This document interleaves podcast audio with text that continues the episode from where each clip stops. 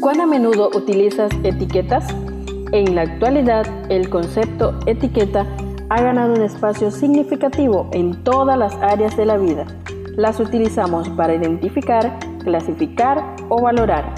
En este día compartimos Etiquetas para reflexionar de la autora Carolina Ramos. 365 reflexiones agrupadas bajo 7 etiquetas. Querido joven, descubramos la etiqueta para hoy. Excelente día tengas, querido joven.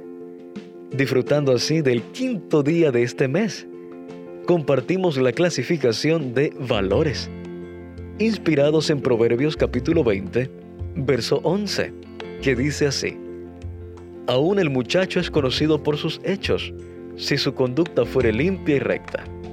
Proverbios 20:11. La reflexión para este día se titula El valor de la responsabilidad. Nos comparte la autora del libro en esta mañana. He trabajado por varios años como maestro de escuela sabática y en todos ellos he visto cómo muchos adolescentes se convirtieron en jóvenes y en buenos líderes que sirven con mucho esmero a Dios.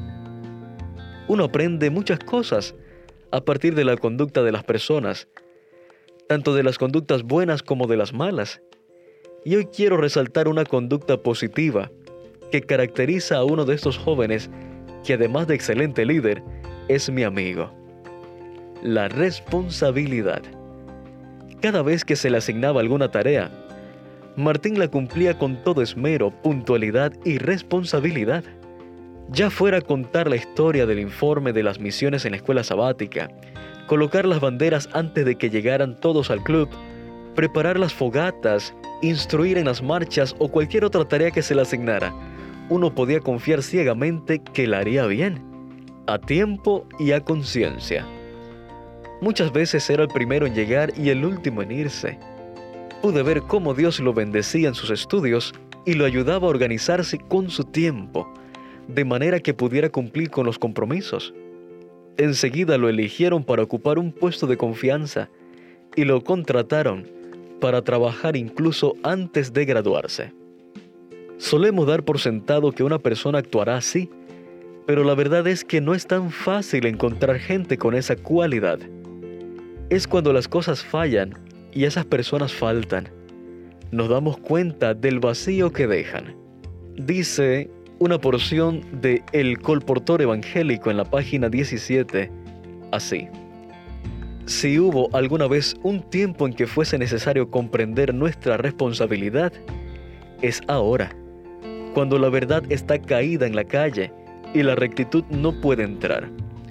Satanás ha descendido teniendo gran poder para obrar con todas las seducciones de injusticia en aquellos que perecen y todo lo que es susceptible de ser removido, lo será. Solamente subsistirán aquellas cosas que no puedan serlo. El Señor vendrá. Estamos entrando en escenas de calamidades. Los agentes de Satanás, aunque invisibles, se esfuerzan por destruir las vidas humanas. Pero si nuestra vida está escondida con Cristo en Dios, contemplaremos su gracia y su salvación. Querido joven, la responsabilidad, cualidad que nos debe caracterizar en todos los ámbitos de la vida, debe estar presente de forma especial a la hora de encarar la misión y la verdad que tenemos para compartir.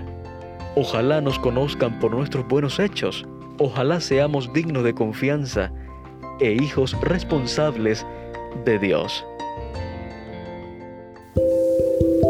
Gracias por acompañarnos en la lectura de hoy. Esperamos que esta etiqueta te motive a caminar cada día con Dios. Te esperamos en nuestro próximo programa.